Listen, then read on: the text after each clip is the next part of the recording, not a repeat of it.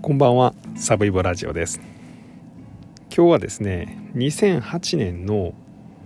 3月に起こった土浦連続殺傷事件という事件についてお話しします。これはあの茨城県の土浦市で起こった、まあ、いわゆる通り魔事件です、えー、犯行当時25歳だった神奈川正弘元死刑囚が、えー、サバイバルナイフと、まあ、包丁で、まあ、2人を刺し殺しましてで7人が、まあ、重傷を負った、まあ、そのうち1人は警察官であったと、まあ、いうような事件です。でこの事件の、まあ、犯人の動機は、まあ、人生に行き詰まって、まあ、楽しみがなかった。で、えー、死にたかった。でも自殺するのは嫌だから、人を殺して、まあ、死刑になりたいと、まあ、いうことが動機であったと、まあ、本人もそのように語っています。でまあ最近多いですよね。えー、ついこの間も東京の、まあ、京王線で、えー、服部恭太、えー、容疑者による、まあ、通り魔事件ありまして、まあ、それ以外にも電車内では今年になって2回3回ぐらいですかね、えー、事件が起こってます。でまあその多くがですね、まあ、人生に行き詰まってまあこう社会に対しての恨みを募らせてというパターンでまあこの土浦で起こった事件もまあもう自らが人生に絶望して死にたかった、えー、死ぬためには自殺は嫌で死刑になりたかったと、まあ、いうようなことが犯行の動機であったと。いうことです。まあ本当になかなかああそうですかと。頭では理解してもですね気持ちはこうなかなか理解できない。まあ死ぬんだったら一人で静かに亡くなってくれる方が、まあ、社会にとってもいいのになとしか思えないんですが、まあ、このような事件が起こりました。さらに、えー、この事件が2008年の3月に起こってるんですけどもこの2008年にはですね6月になって、まあ、秋葉原で通り魔事件が起こっています、えー、これ加藤正宏が秋葉原の歩行者天国に車で突っ込んで、まあ、その後、まあダガーナイフなんかを振り回して、まあ、多くの人を殺したという事件なんですがこの、え、加藤が、え、この3ヶ月前に起こったこの土浦の事件を参考にしたと。で、え、ナイフだけではたくさん殺せないから車も使ってその後でナイフを使うというのを決めたと、まあ、いうようなことを語っています。なので、まあ、こういう通り魔事件っていうのは、えー、とテレビとかで報道されることによって、まあ、同じような心境、まあ、犯人と似たような心境を持ってるこの犯罪者予備軍たちの、まあ、行動を、まあ、呼び起こすと、まあ、いうようなことも実際あの報道によって、まあ、そういうことが起こると、まあ、いうことも言われている事件です。ではまずですねまあこの事件がどのようにして起こったのかというのを見ていきたいと思います。2008年の3月の19日です。えー、ずっとですね、まあ、ゲーマーだったこの神奈川がですね、まあ、こう社会に対して恨みを募らせてで、えー、死刑になったろうと思って実は最初には自分の妹をターゲットにしていました。で妹を殺してやろう。そして自分の通ってた小学校を襲撃してやろうという計画を持っていました。しかし、まあ、朝起きたら妹はいなかった。でさらに小学校に実際行ったらこの3月なんで卒業式ですね。あちゃは終業式か。でまあ、たくさんの先生とかですね保護者もいたということで、まあ、それにビビってですね、えー、小学校を辞めてでその後は中学校とか高校行ったろうと思ったんですけどあ終業式やってんだ無理やなということで辞めました。これはまあこの土浦の学校にとっては本当に幸運だったと思いますがまあで当初ターゲットにしようとした小学校を辞めてで、え、市内の住宅街を、え、自転車でうろうろします。でそのうちの一軒でですねちょっと空気入れ借り貸してくれませんか？というふうにお願いしました。ほな72歳のその住人の人は「はいどうぞ」と貸してくれました。で、えー、借りた後ありがとうございました」って返して後ろを向いた瞬間にその首に包丁を突き刺しました。で、えー、この時にですね神奈川はまあ1人目を、まあ、これで殺害したんですがこの後一度家に帰ります。で当初はですね、まあ、この神奈川はオズの魔法使いが好きだったということでアルファベットの O と Z このマークを、まあ、この被害者とかその周辺に残していこうと、まあ、自分が連続殺人をやったんだということを、まあ、現場に残そうとしてたんですが、まあ、それが気が動転してできず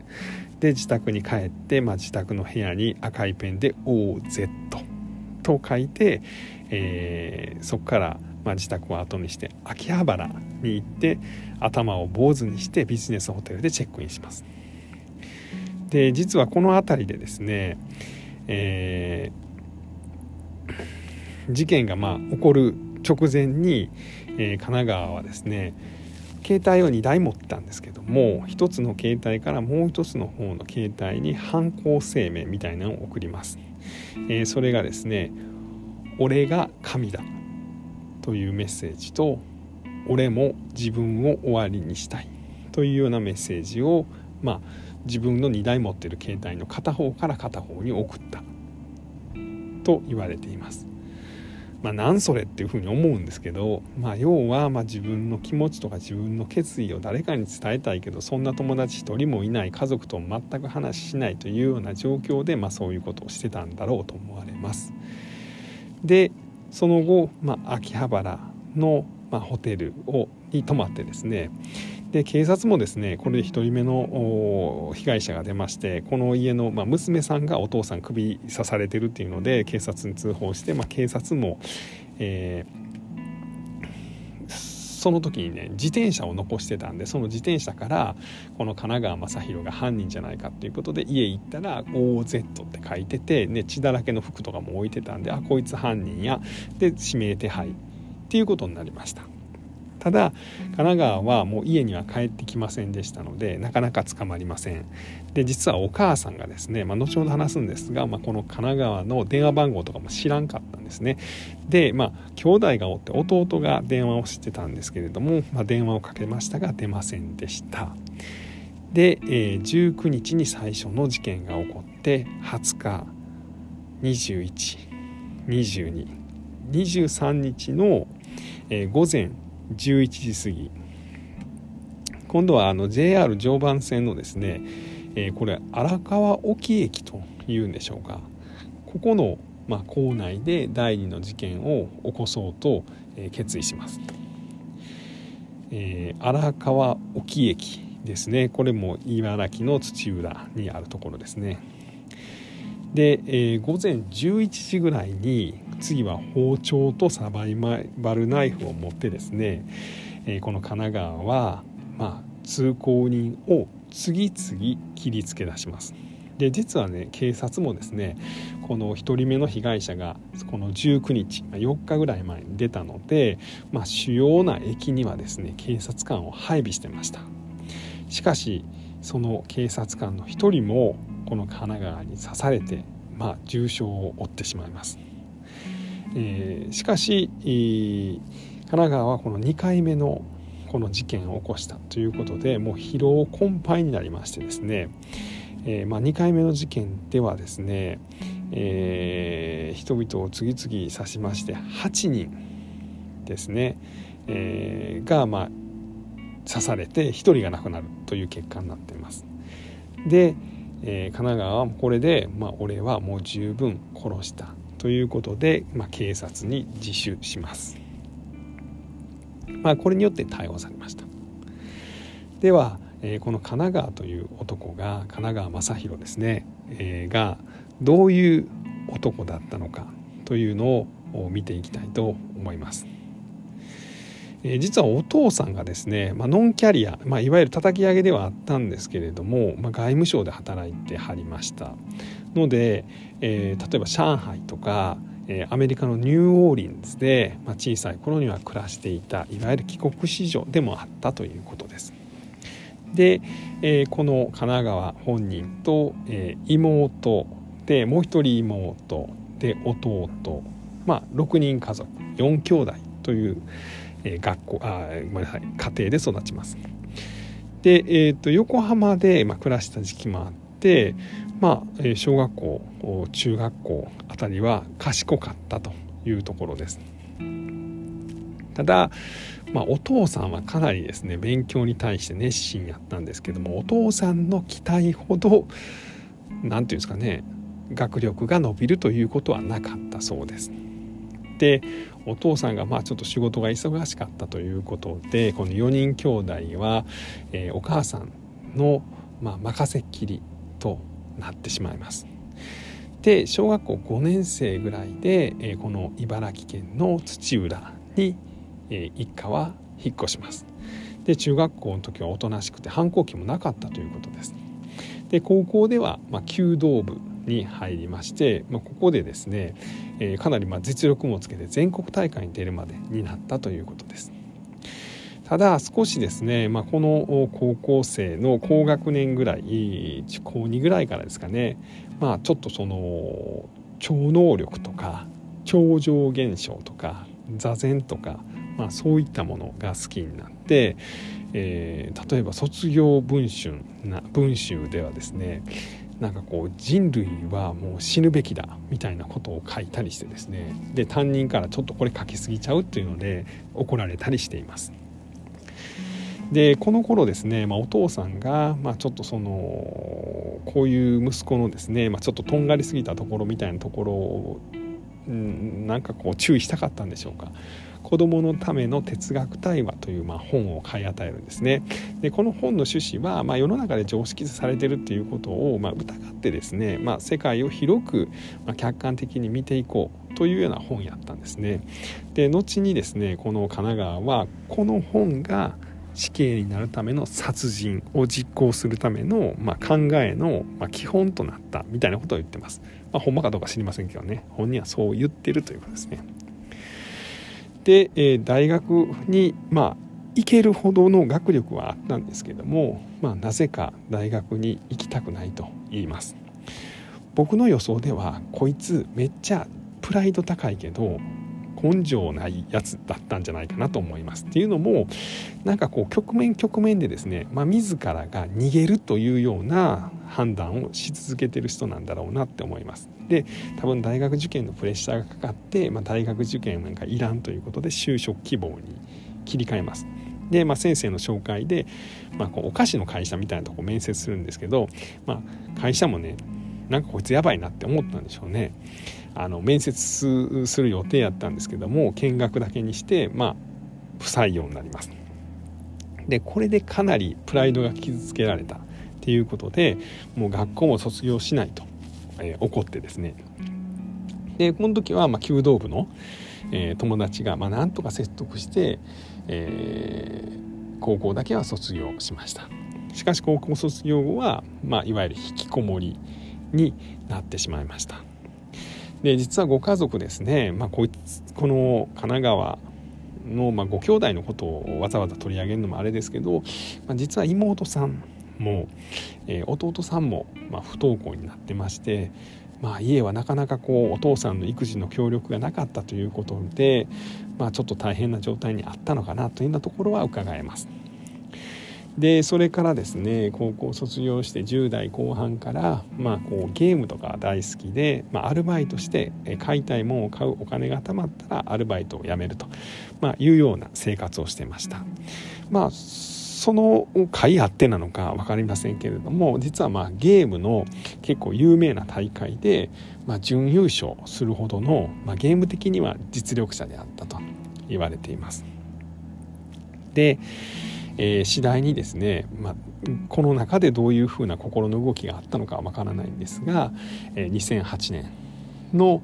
えーまあ、1月ぐらいに、まあ、コンビニのバイトを辞めてホームセンターで包丁を買ってネットオークションでサバイバルナイフを買ってでまあ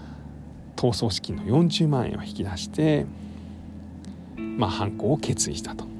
で最初は先ほども言いましたこう妹さんと仲が悪かったそうで妹を殺してその後、まあ近くの学校をですねま襲撃するという予定あったんですけども、まあ、妹さんは幸運にも家にいなかったっていうのと学校が終業式で大人がおったというまあ理由で、まあ、襲撃はやめたと、まあ、その代わり被害に遭った方々がまあ不幸な結果になってしまったというところです。で裁判ではですね、えーまあ、死刑、えー、判決が出ました。で、えー、まあ、自らが死刑になりたいって言ってるのに死刑にするのってどうなんみたいな議論はあったんですけれども、まあ、最終的に死刑が確定しています。でこの時に読売新聞かなんかがインタビューしてるんですけども、まあ、死刑判決出ましたけどどうですかと、まあ、いうようなことを言ったらですね神奈川は完全勝利といったところでしょうかとまあ勝ち誇ったわけですね。まあ、これも本気で言ってるのかちょっとわからないですとてもプライドが高くて、えー、どんな悩みも人に相談することのできなかった男が、まあ、最終的に人生に絶望して、まあ、自暴自棄な犯行を起こしたということを考えるとまあ、この完全勝利といったところでしょうかというのが、まあ、強がりだったのか、まあ、本当に良かったと思ってるのかは分かりません。さらに先ほども少し言いましたがこの事件はこの後2008年の6月に起こる、えー、秋葉原通り魔事件に影響を与えています。秋葉原の犯人加藤正宏はこの土浦の事件を参考にしたということを実際に語っています。で反対にこの秋葉原の事件が起こった後、まあ、読売新聞はですねこのえー、土浦の犯人である神奈川とコミュニケーションを取り続けてまして、えー、秋葉原でこんな事件起こりましたけどどうですかというのをインタビューしてます。それに対しては、まあ、被害者が秋葉原の方が多いのでまあ羨ましいというようなことを言っているということです。で、えー、最終的にはですね2013年の2月に、えー、死刑が執行されています。でえー、っとまあ終始いつも強がりで、えー、自分の悩みをまああまり、えー、周りに相談することができなかったこの神奈川正宏なんですが